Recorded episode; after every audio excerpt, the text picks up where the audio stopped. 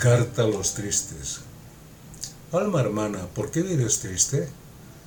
Buenos días, que la paz de Jesús te llegue. Este episodio lo escribe Melissa dos Santos. La pregunta inicial se encuentra en el capítulo Carta a los tristes del libro Cartas del Evangelio del Espíritu Casimiro Cuña, psicografiado por Chico Xavier.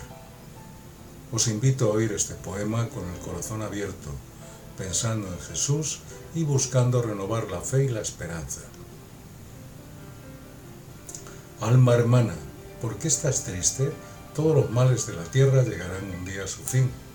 Si tu pensamiento se mantiene en la idea de la salvación, comprenderás que este mundo es de pruebas.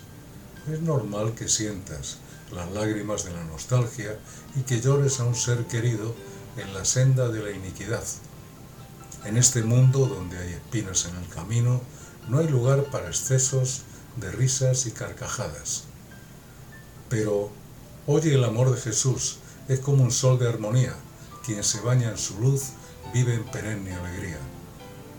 Demasiada tristeza es señal de aislamiento, quien huye de la fraternidad busca la sombra y el desaliento. Guarda el bien de tus esfuerzos en un plano superior, no hay tristeza amarga, para quien ama su labor.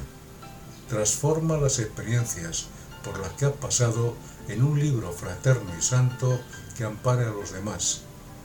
El trabajo en Jesús es tan grande, hermano, que no deja cabida ninguna lamentación. El sentido de la utilidad debe siempre estar contigo. Transforma en un vaso de amor tu corazón suave y amigo. Da sonrisas, esperanzas, enseñanzas y consuelo. Extiende todo el bien que puedas en la senda de la redención. Llena tu alma de fe, paz, amor y humildad. No hay exceso de tristeza donde existe la caridad. Cuando entiendas la caridad divina, tu dolor será en el mundo como una fuente cristalina. Da siempre, trabaja, cree, que tu fuente de luz cantará sobre la tierra el júbilo de Jesús. En un principio pensé escribir sobre otro tema, pero los acontecimientos me hicieron cambiar y hacerlo sobre un asunto que llena el corazón de muchos, la tristeza. Todo es difícil, hay muchas desencarnaciones que nos han dejado llenos de nostalgia, mucha enfermedad, hambre y desempleo. Pero este poema nos dice que miremos hacia adelante, sin escondernos de nosotros mismos o de los demás, o de nuestros sentimientos. Estar triste forma parte de la vida. Lo que no se puede es estarlo siempre. Debemos percibir la belleza que existe en el mundo, sin rebelarnos contra Dios. Hay mucho que hacer, sonreír y amar. El mundo es mucho más que la tristeza. Dios escribe recto con renglones rectos.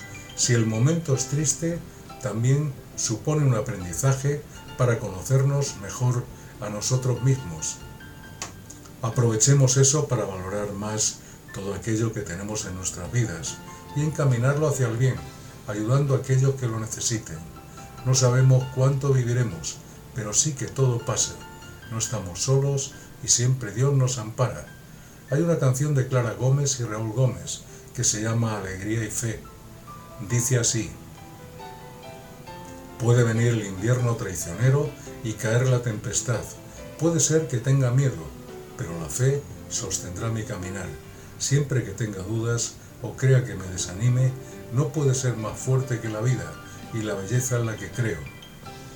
Deja el peso y la amargura atrás, mira el camino con flores, sigue en paz, ten fe.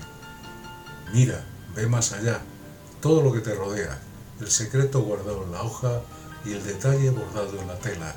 Vibra y siente la luz del día, que ilumina hasta el pozo más hondo oye el cántico de la alegría por el mundo. Miramos a Jesús y admiremos la belleza de la naturaleza que nos rodea. Tenga alegría, confianza y valentía. Hasta el próximo episodio de Café con Espiritismo.